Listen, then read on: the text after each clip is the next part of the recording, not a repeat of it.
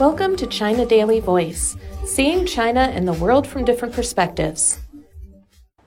The emergence of text to video artificial intelligence technology has the potential to revolutionize advertising, movie trailers, and short video industries, as Sora, a new AI model developed by US based AI research company OpenAI, creator of chatbot ChatGPT, has recently become a global sensation, experts said. They added the multimodal large language model, which possesses the ability to generate high resolution video clips based on given text prompts, is an undeniable future development direction for generative AI and will inject strong impetus into a new round of industrial development. Chinese firms should pool more resources into accumulating more training data, improving computing capacities, and cultivating talent in the field of AI powered video generation models, said industry observers. AI related stocks continue to rally in the A share market, with Chinese cloud video solution providers Hangzhou Arcvideo Technology Company Limited and BizConf Telecom Company Limited seeing their shares surge by the daily limit of 20% on the Shanghai bourse's Star Market on Tuesday. Sora can generate videos up to a minute long while maintaining visual quality and adherence to user prompts, OpenAI said.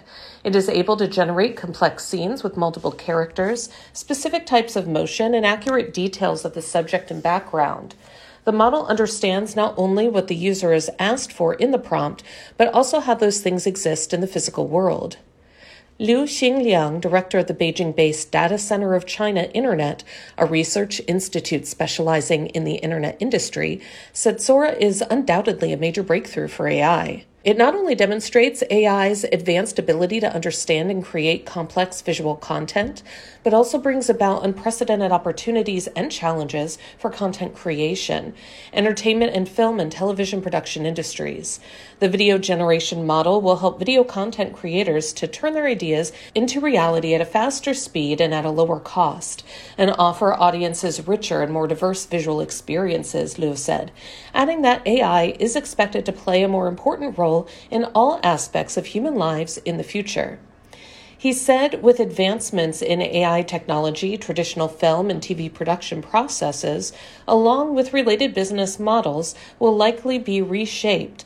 But it does not necessarily mean the demise of legacy industries, and more efforts are needed to explore new artistic forms and expression methods by integrating AI technology.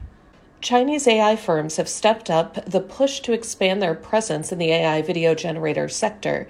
CloudWalk Technology said it has a layout in text to image and text to video multimodal LLMs and launched a digital human generation platform, while SumaVision said it has invested heavily in video content production and will continue to explore AI generated content technology.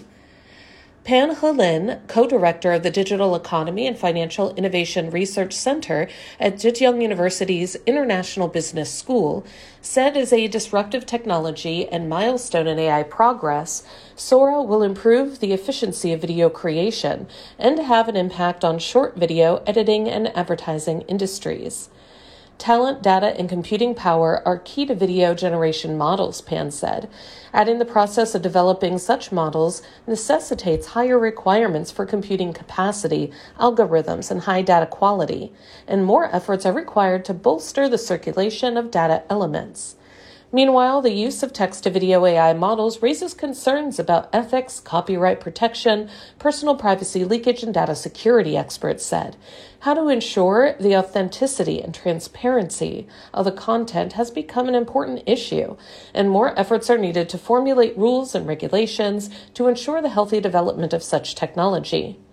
Zhou Hongyi, founder of Chinese cybersecurity company 360 Security Group, said Sora might bring a huge disruption to the advertising industry, movie trailers, and short video industry, but it may not necessarily beat TikTok quickly. It is more likely to become a creative tool for TikTok.